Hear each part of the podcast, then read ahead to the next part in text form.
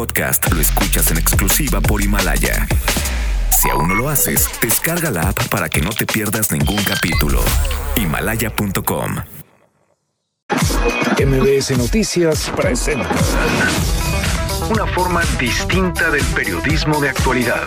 donde las claves son informar, cuestionar y entretener. Vaya que hay temas para ponerlo sobre la mesa. Manuel López San Martín en Mesa para Todos.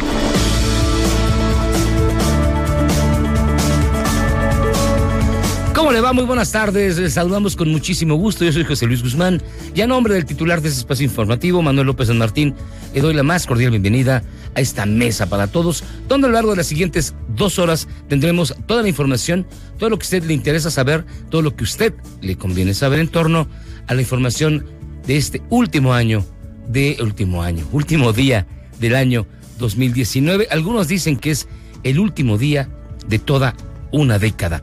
Hay mucha información, de hecho, continúa el sainete de entre México y Bolivia. Ya llegó a nuestro país la embajadora, la embajadora mexicana, que fue expulsada del país sudamericano, y continúan los ofrecimientos, las manos tendidas, ver qué va a pasar. Esto todavía no se acaba, esto apenas empieza. Hoy, 31 de diciembre, le agradezco muchísimo, de verdad, que se tomen tiempo para estar con nosotros, y mientras tanto iniciamos con las voces y las historias de hoy. Las voces de hoy. Fernando Herrera, vocero del PAN. Al gobierno le gusta engañar con estadísticas y frases vacías que no resisten el más mínimo análisis. Anda diciendo que crearon casi un millón de empleos y si eso fuera cierto pues habría que darles doble premio Nobel de Economía por hacerlo mientras paralizaban la economía al 0.0%. En realidad, los empleos totales disminuyeron cerca de un 30% durante el presente año. Se dejaron de crear 290 mil empleos formales. Adrián Levarón, activista y víctima de la violencia. Yo no estoy contento. Para mí esto que pasó, que es nomás como la punta del iceberg, esto que acabo de ver. Y pues luego que, que me dijeron, que me dijeron que nomás, eh, a mí me dijo un señor, un amigo, amigo mío, licenciado, que si se llevaron al director nomás con arraigo, que lo van a soltar. Y luego le pregunté que si por qué. Me dice que porque arraigo quiere decir que lo detienen por 40 días nomás para que no se les pele mientras buscan pruebas. Y hasta me dolió el estómago. Ah, caray, mientras buscan pruebas. No sé. José Zapata, académico del Centro de Ciencias Matemáticas de la UNAM. El pensamiento crítico y poder de abstracción lo van a usar en miles de circunstancias hasta el, este, día con día. Entonces eh, yo creo que formar eso de a edad temprana sí marca a la gente y, y le ayuda en su vida. Jesús Ramírez Cuevas, coordinador general de comunicación social de la Presidencia de la República. Estamos esperando toda la, digamos, negociación, tanto la técnica como financiera. Se supone que va a tres aspirantes a comprarlo y no es un proceso de venta fácil porque se trata de un prototipo único de Boeing. Entonces, pues sí se requiere cierta certidumbre del servicio, software, todo eso que el avión presidencial tenía, ¿no? Entonces, por eso ha costado trabajo su venta. Estas fueron las voces de hoy y vámonos de una vez con la información. Esto es lo imperdible del 31 de diciembre. La embajadora mexicana María Teresa Mercado salió esta mañana del aeropuerto de La Paz, un día después de que la autoproclamada presidenta de Bolivia, Janine Añez, la declaró persona non grata, junto con otros diplomáticos españoles. María Teresa Mercado dejó la residencia oficial tras un control efectuado por un grupo conocido como La Resistencia, que instaló una vigilia muy cerca del inmueble. Este grupo se suma a las decenas de policías que vigilan la sede diplomática mexicana, incluso con drones. Ayer la Secretaría de Relaciones Exteriores informó que hasta el momento no hay conversaciones con el gobierno interino de Bolivia, aunque aseguró que la mano queda tendida, reconocieron que iniciar el diálogo sería difícil, una muy mala metáfora desafortunada lo de la mano tendida, porque nos recuerda mucho a Gustavo Díaz Ordaz. Y tras la captura del presunto líder de una banda criminal en Tabasco, personas armadas quemaron al menos nueve vehículos en distintos puntos de la ciudad de Villahermosa. Además, colocaron mantas con amenazas de muerte contra el gobernador de la entidad, Adán Augusto López Hernández. Al año nuevo ya llegó, el año nuevo mejor dicho, ya llegó al otro lado del mundo. Australia celebró con fuegos artificiales pese a las peticiones de sus ciudadanos de no hacerlo, debido a la contaminación. Además, Hong Kong y la India recibieron ya el 2020, el 2020, con protestas contra sus respectivos gobiernos. Aquí en la Ciudad de México, la Secretaría de Seguridad Ciudadana desplegará más de 2.300 policías como parte del operativo que se implementará con motivo del concierto de fin de año que se llevará a cabo en el Paseo de la Reforma, para ser más exactos, en la Glorieta de la Palmera. El presidente Donald Trump envió un grupo de militares a resguardar la embajada estadounidense en Bagdad, Irak, luego de que fuera atacada por un grupo de manifestantes chiitas. Este hecho confronta nuevamente a Estados Unidos e Irán, quienes anteriormente anunciaron su decisión de tomar represalias si la situación se sale de control. Y en la buena noticia de hoy, porque también hay buenas y vaya que las necesitamos, en el 2020 el Instituto Nacional Electoral implementará por primera vez en la historia el voto electrónico. Ernestina Álvarez tiene toda la información. José Luis, un saludo para ti, para los amigos del auditorio. Te informo que el Instituto Nacional Electoral va a implementar de forma parcial para 2020 el voto electrónico en las elecciones de Coahuila e Hidalgo. El objetivo de utilizar esta medida es disminuir el costo del voto, aplicar nuevas tecnologías en el proceso electoral que permitan eliminar errores en el escrutinio, cómputo y captura de resultados, así como abonar a la certeza e integridad de que cada voto será contado. La urna electrónica permitirá la identificación del votante, la emisión del voto, conteo de los sufragios, transmisión de resultados, así como el traslado del paquete electoral. Esta urna es compatible para las personas que tienen algún tipo de discapacidad visual y busca optimizar los tiempos en diversas etapas de esta jornada electoral. Hasta aquí la información. Manuel López San Martín es el anfitrión de esta mesa para todos. Lo bueno, Lo malo y lo feo. Pues fíjense que lo bueno es que termina el año 2019. Lo malo es que termina el año 2019 y realmente no hay nada feo. Ha llegado el momento de echar la vista atrás y ver lo que hicimos, ver si las personas con las que iniciamos el 2019 continúan con nosotros en el inicio del 2020, rectificar, aprender, crecer, saber que eh, están los que tienen que estar y se fueron los que tuvieron que irse y también recordar a aquellos que se nos adelantaron en el camino. Se acaba el año 2019, inicia el año 2020, les decía, muchos dicen que inicia una nueva década, realmente las mediciones del tiempo no importan, lo que importa es lo que uno hace con él. Así que hoy inicia el año 2020 y esperemos que sea mejor para todos nosotros, mejor para todos los mexicanos y mejor para todo el mundo. Oigan, y a propósito del año nuevo, fíjense que hoy todo mundo, evidentemente todo el mundo, y en todo el mundo se va a celebrar la llegada del año 2020. Yo le pregunto, ¿cuál es su principal deseo de año nuevo para México? Uno, una economía fuerte, mayor seguridad, que se desarrollen más empleos o que haya mayor igualdad de género. Eh, emita su opinión, compártala con nosotros a través de nuestras redes sociales, Twitter, arroba MBS Noticias, Facebook, arroba MBS Noticias, el portal es www.mbsnoticias.com, los teléfonos en cabina 5166125, en el interior de la República 01800 202 1025 y un WhatsApp 552499 1025. Le recuerdo que el Twitter de Manuel López San Martín es arroba M López San Martín y este ahí puede usted opinar, puede mandarnos todo lo que usted desee, guste y mande, particularmente ahora que es el cierre del año 2019. Nosotros vamos a hacer una pausa. Hoy, pese a que es el último del año, hay muchísima información y también vamos a hacer algo distinto hoy en este programa. Vamos a ver cómo le pinta el año 2020 a los principales políticos mexicanos, pero desde el punto de vista de sus signos del zodiaco. Así que, ¿qué le digo? Quédese. Será un gran programa y vamos también a recordar con música a aquellos que se fueron durante esta década. Grandes nombres, grandes personalidades de la música murieron en el lapso que va de 2019 a 2020.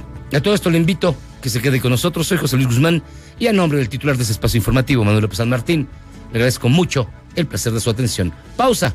Vamos y venimos. Estuvo muerto en Mesa para Todos.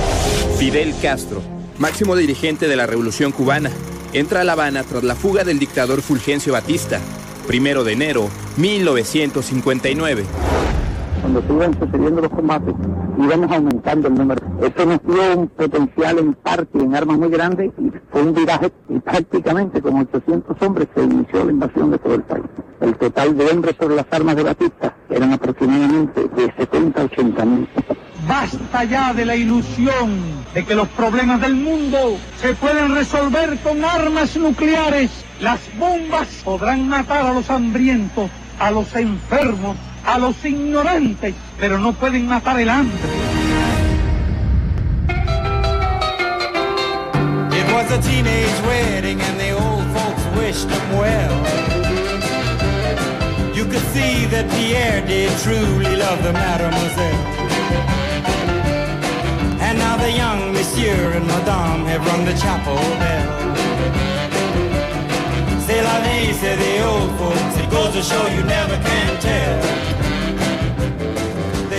Estamos de regreso aquí en la mesa para todos. Está usted escuchando, evidentemente, Chuck Berry. Chuck Berry, el auténtico padre del rock, falleció en el año 2017 y su influencia sigue siendo perdurable en la música. Y bueno, se manifestó incluso desde cuando unos muy jóvenes Beatles, unos muy jóvenes Rolling Stones grababan sus canciones. Eh, él murió, él había nacido en 1926, murió en el año 2017. Chuck Berry, el padre del rock, una de las pérdidas de la década que está por terminar. Pero bueno, vámonos a la información. Fíjense que salió ya de Bolivia la embajadora de México luego de ser nombrada o designada o catalogada como persona non grata. La información la tiene mi compañero corresponsal, reportero de MBS Noticias, allá en La Paz, Fernando Gutiérrez. Fernando, ¿cómo estás? Muy buenas tardes. Buenas tardes, José Luis. La ex embajadora de México en Bolivia, María Teresa Mercado, abandonó hoy la ciudad de La Paz rumbo a la capital mexicana en un vuelo comercial que la traslada desde el Aeropuerto Internacional del Alto y partió de la terminal aeroportuaria a las 7.40 horas. La diplomática está acompañada del encargado de protocolo de la Cancillería de Bolivia y su traslado hasta la terminal portuaria desde la residencia no tuvo mayores inconvenientes. Entre tanto, la residencia sigue custodiada por efectivos de la policía boliviana, a los cuales desde el viernes 27 de diciembre pasado se ha sumado el colectivo ciudadano La Resistencia, que son ciudadanos civiles que están haciendo observación y vigilancia pacífica al frente lo que son las instalaciones de la residencia de la ex embajadora de México. Hasta aquí en el despacho. Continuamos con Mesa para Todos. Pues bueno, muchísimas gracias a Fernando Gutiérrez. Este, hay que destacar que la hora que dio nuestro compañero corresponsal es la hora de la paz, es decir, podría ser aproximadamente a las 5 de la mañana de México. Y si no me equivoco, por ejemplo, si de México, de la Ciudad de México a Buenos Aires son 11 horas, pues es un tiempo equivalente, o quizás una hora menos, a La Paz. Así que tal vez, y con suerte, la ex embajadora puede estar llegando a nuestro país por ahí de las 3, 4 de la tarde, pero ya viene de regreso. Habría que esperar que se confirme también la hora de llegada y que se informe de manera oficial. Ya hay reacción del gobierno mexicano ante el regreso de la embajadora y la información la tiene nuestra compañera Rocío Méndez. Rocío, ¿cómo estás? Muy buenas tardes. ¿Qué tal, José Luis? Efectivamente, pese a la expulsión de la embajadora de nuestro país en Bolivia, María Teresa Mercado, México va a mantener las relaciones diplomáticas con la nación sudamericana. No vamos a romper con Bolivia, enfatizó Jesús Ramírez Cuevas, coordinador general de comunicación social y vocero de la presidencia de la República, al subrayar que la embajadora Mercado es una persona con una carrera diplomática destacada, que ha sostenido un diálogo fluido con los gobiernos de la región y quien se ha mostrado como alguien con capacidad diplomática para actuar en momentos de crisis con disposición y profesionalismo representando los intereses de México. Vamos a escuchar a Ramírez Cuevas de mantener las relaciones diplomáticas. No vamos a romper, a pagar las consecuencias de un gobierno que está sancionando a México por el rescate del presidente Evo Morales. Esta embajadora ha trabajado para lograr acuerdos diplomáticos en la región, de mucho diálogo. Se está sancionando un proceso de diplomacia, de construcción y de, cooperación, ¿no? Es muy fuerte. Es pues el proceso de diálogo, ¿no? Del entendimiento, de buscar que sean procesos democráticos, de solución de conflictos, no la exacerbación de ánimos, ¿no? No es alguien que haya violado ni las reglas políticas ni las diplomáticas. José Luis, es el reporte al momento. Rocío, muchísimas gracias. Vamos a permanecer muy pendientes de toda la información que fluya conforme se avance y se sepa la hora de llegada de la ex embajadora. Y si no tengo la oportunidad de hacerlo, te deseo que tengas un muy feliz año nuevo, Rocío. Muchas gracias. Igualmente, José Luis, para ti y para todo el equipo de MBS Noticias. Muchísimas gracias. Hasta pronto, Rocío, Rocío Méndez. Y hubo reacción del gobierno mexicano ante el regreso de la embajadora. Pero otra de las notas importantes, precisamente en este entorno, es que el expresidente de Bolivia, Evo Morales, criticó ya la expulsión de los diplomáticos mexicanos y españoles y aseguró que la presidenta Janine Áñez trata de conseguir legitimidad a través de la violencia contra países hermanos. Les digo que esto, esto todavía no se acaba y esperemos que no, no tenga una escalada aún peor. En otras notas, fíjense que el día de mañana, desde este 1 de enero, y esto es bien importante, estará prohibido el uso de plástico en la Ciudad de México. Ya no habrá bolsas, se habla también de que ya no va a haber globos, se habla también de que mucho plástico va a dejar de utilizarse, y entonces esto crea una enorme polémica y también una enorme necesidad. Ahora hay que llevar las bolsas de materiales evidentemente degradables, bolsas de lona, de tela, de lo que usted quiera, porque ya no van a dar bolsas en el super. Adrián Jiménez con toda la información. Buen día, un saludo afectuoso para ti y el auditorio. A partir de mañana, 1 de enero de 2020, las empresas dedicadas a la producción de bolsas de plástico de un solo uso en la Ciudad de México habrán de haber concluido su proceso tecnológico para elaborar sus productos con otros materiales que sean amigables con el medio ambiente. En entrevista, la diputada local por el Partido Verde Ecologista, Alessandra Rojo de la Vega, instó al gobierno capitalino a que promueva campañas de concientización para la población sobre la importancia de dejar de utilizar utilizar este tipo de materiales. Escuchemos. Por ejemplo, las bolsas de plástico se utilizan alrededor de 10 minutos y duran en el planeta más de, de 400 años. Y, y, es muy lamentable que un plástico que utilizamos tan poquito quede en el, en el planeta tanto tiempo. 10 millones de bolsas de plástico se consumen por minuto en el mundo, 10 millones. O sea, todo el, el plástico que hemos utilizado, todos los seres vivos que hoy por hoy habitamos el planeta, seguirán en el planeta y por muchos, muchos, muchos años más. Todo el plástico que todos hemos usado alrededor de nuestra vida. La congresista ecologista, una de las principales impulsoras de las reformas a la ley de residuos sólidos, refirió que aproximadamente un millón y medio de aves, peces y tortugas mueren anualmente a causa del uso de los plásticos, pues el 80% de la basura que hay en los océanos son desechos de este tipo. Frente a este escenario, anunció que en el próximo periodo de sesiones del Congreso Capitalino, su partido impulsará una iniciativa para incrementar los centros compostables, mínimo uno por alcaldía. Así lo dijo. Presentar una iniciativa del próximo periodo para que haya más centros compostables en la Ciudad de México, mínimo uno por alcaldía, para que pues se puedan llevar a cabo los procedimientos correctos y que todos le entremos a un tema que nos incumbe a todos. Centros compostables hay cuatro en la Ciudad de México, sin embargo hay que establecer más, hay que establecer mínimo uno por alcaldía y, y sobre todo que la gente sepa dónde están estos centros compostables, dónde están los centros de reciclaje, porque hay muchos lugares de donde se reciclan pilas, donde se recicla plástico, cartón específicos para la basura que estamos generando. Muchas personas quieren hacer algo al respecto. La diputada local también adelantó que a partir del próximo ciclo escolar la materia de educación ambiental será obligatoria tanto en escuelas públicas como privadas como parte de las medidas para crear conciencia entre la población. Es la información. Buen día.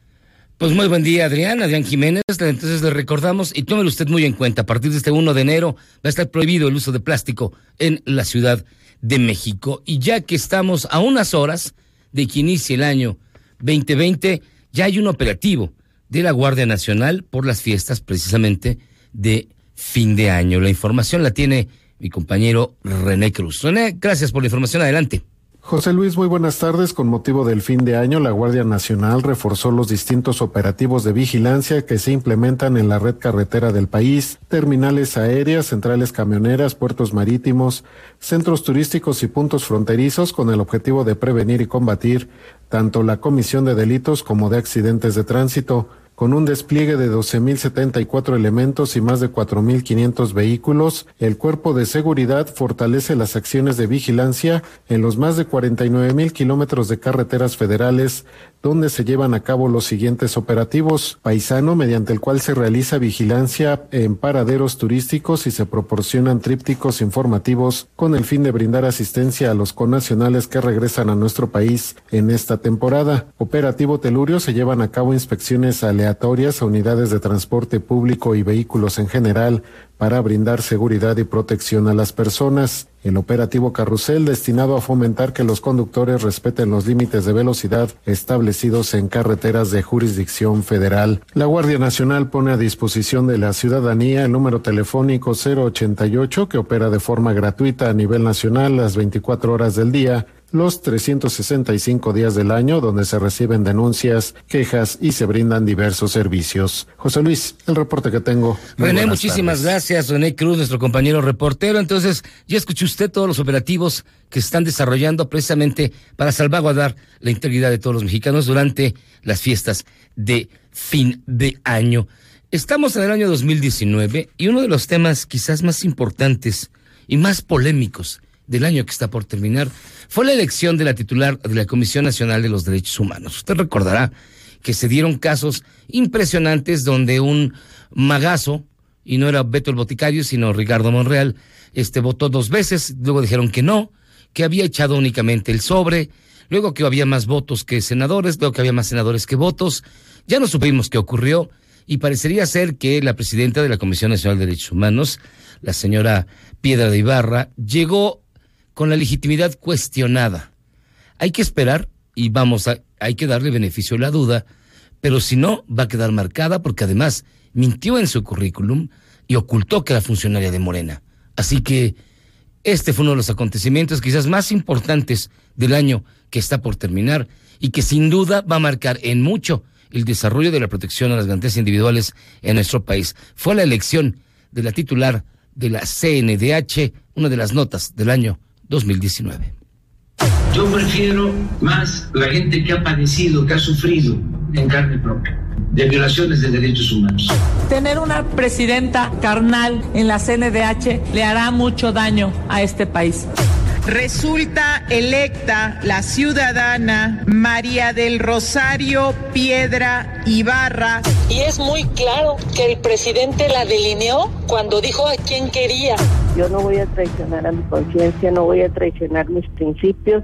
Debilitar los contrapesos de poder es grave, pero es más grave hacerlo mediante el fraude a la ley.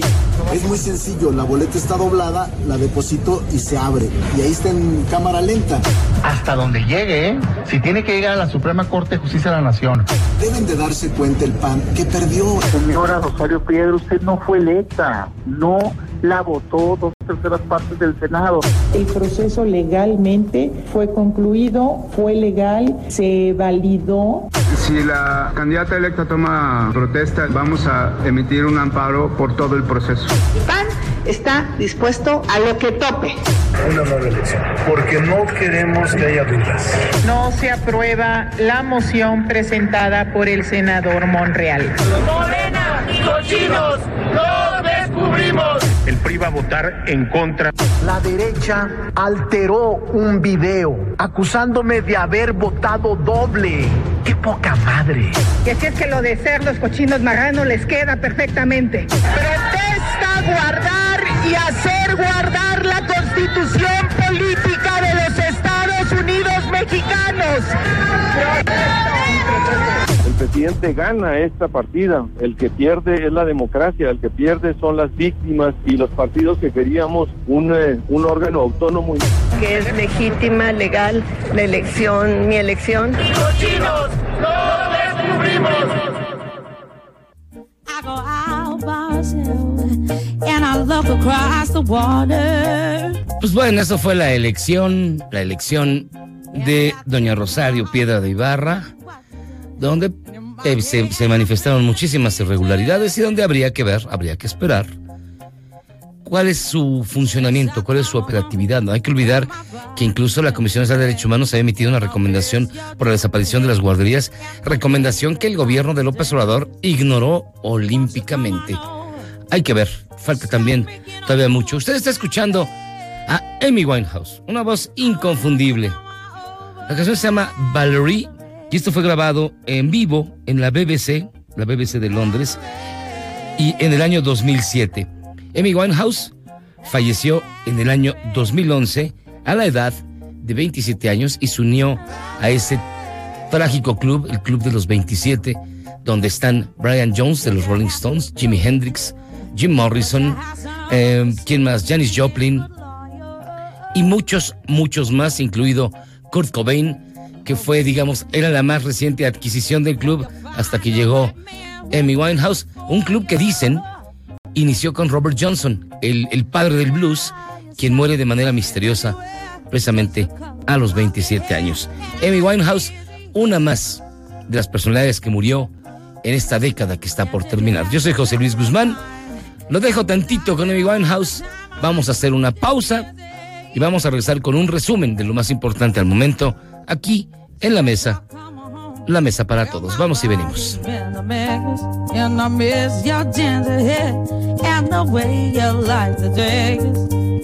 I want you to come on over. Stop making a fool out of me.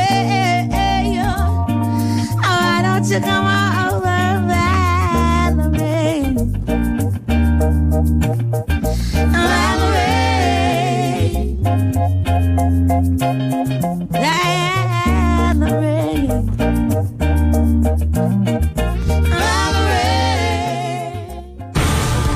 Mesa para todos con José Luis Guzmán, en ausencia de Manuel López San Martín.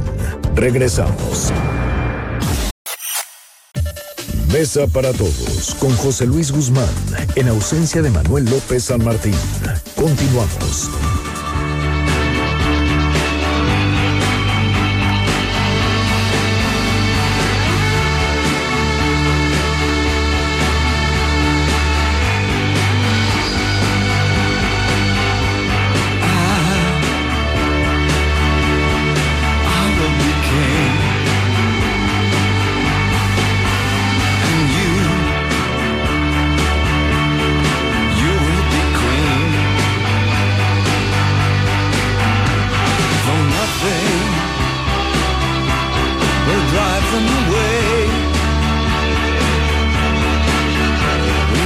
Regreso en la mesa para todos escuchando, evidentemente, David Bowie, el gran duque blanco, el hombre que cayó de la tierra, el hombre que murió en el año 2016, víctima de cáncer de hígado y que dejó un legado musical impresionante y que todavía se sigue disfrutando.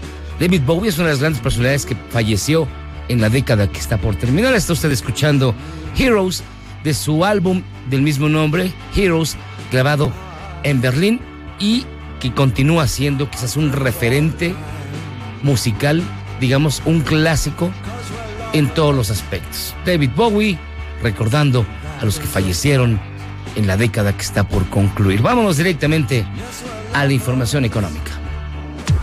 Los numeritos del día. Ernestina Álvarez trae los numeritos del día. ¿Cómo estás, Ernestina? Buenas tardes.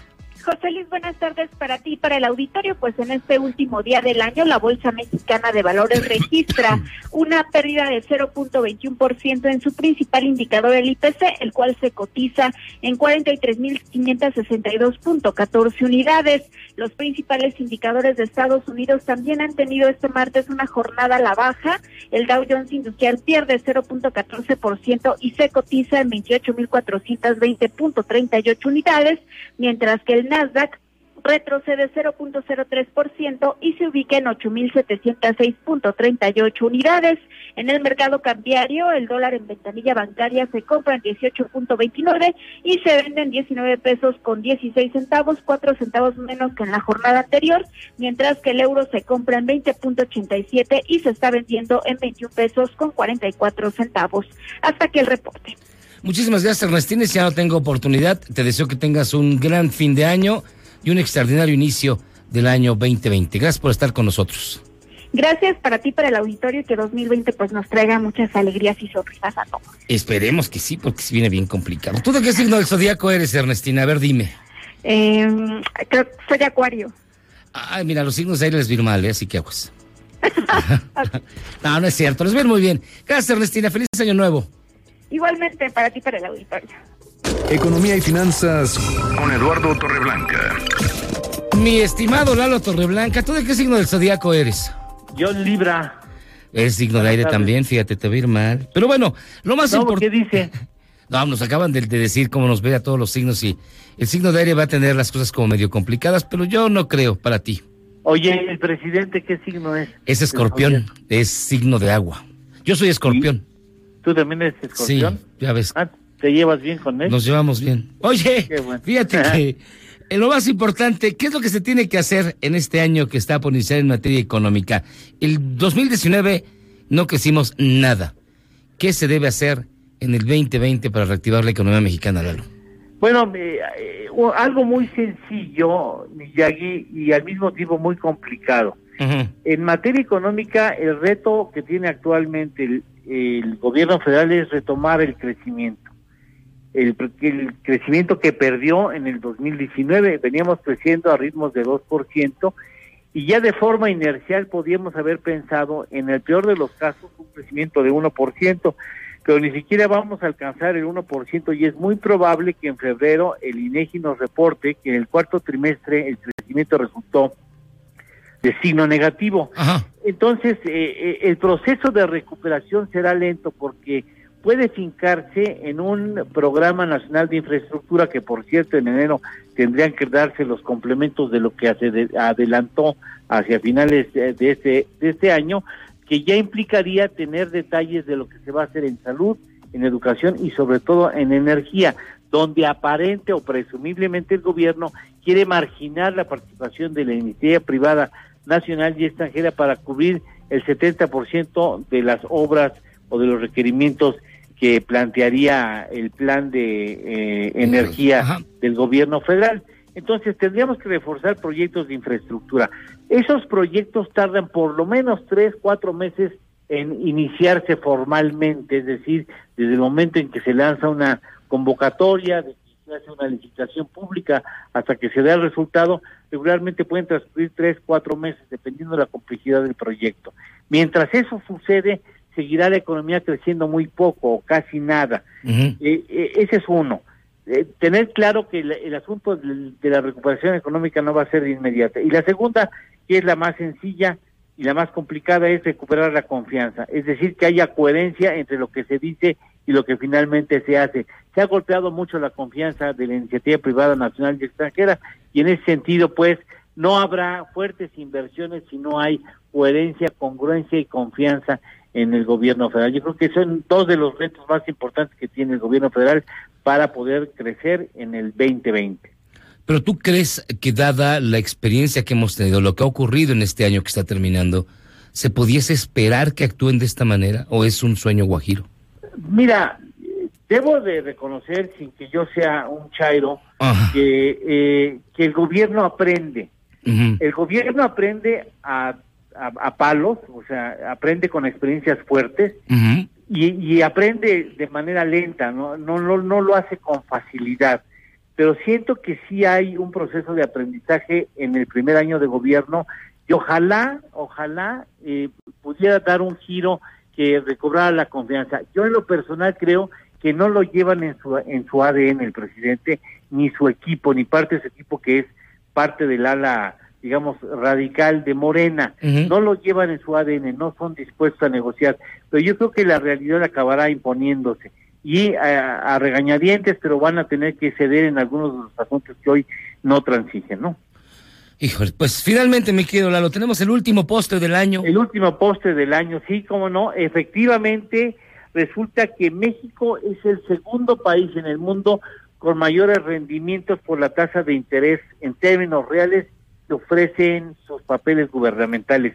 Ahorita estamos hablando que en México estamos aproximadamente en terrenos de 4.65% de interés real, eh, cuando en Argentina, en Bolivia están en 6.32 y en Argentina en 4%. Uh -huh. Es decir, realmente estamos muy atractivos para quien quiera invertir en deuda con cero riesgo o muy poco riesgo y alta tasa de interés sobre inflación.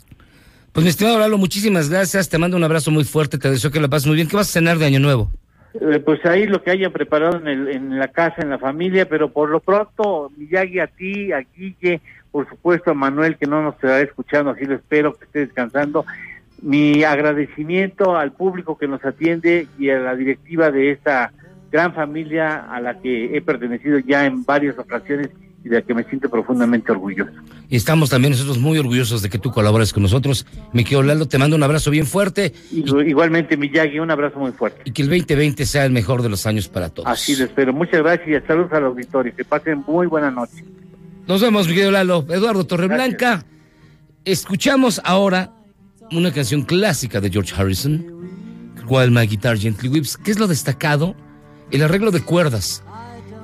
Esta fue la última canción que produjo George Martin, porque ya estaba quedándose sordo por la edad.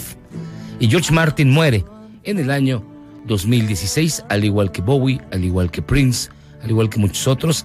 Esta fue la última canción y dijo que quería que fuera la última porque siempre se sintió culpable de que cuando Harrison le presentó la canción originalmente en el 68, él junto con Lennon y McCartney se burlaron de él, de Harrison. While My Guitar Gently Whips, un arreglo de guitarras, de guitarras, eh, de cuerdas, la última canción que produjo George Martin, recordándolo a aquellos que murieron en esta década. Cuando falta un minuto para las dos, hacemos una pausa y regresamos. Esta es la mesa para todos.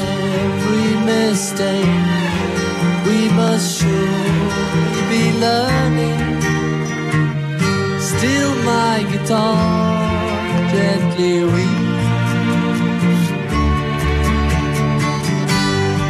don't know how you were diverted, you were perverted too. Mesa para todos con José Luis Guzmán, en ausencia de Manuel López San Martín. Regresamos. MBS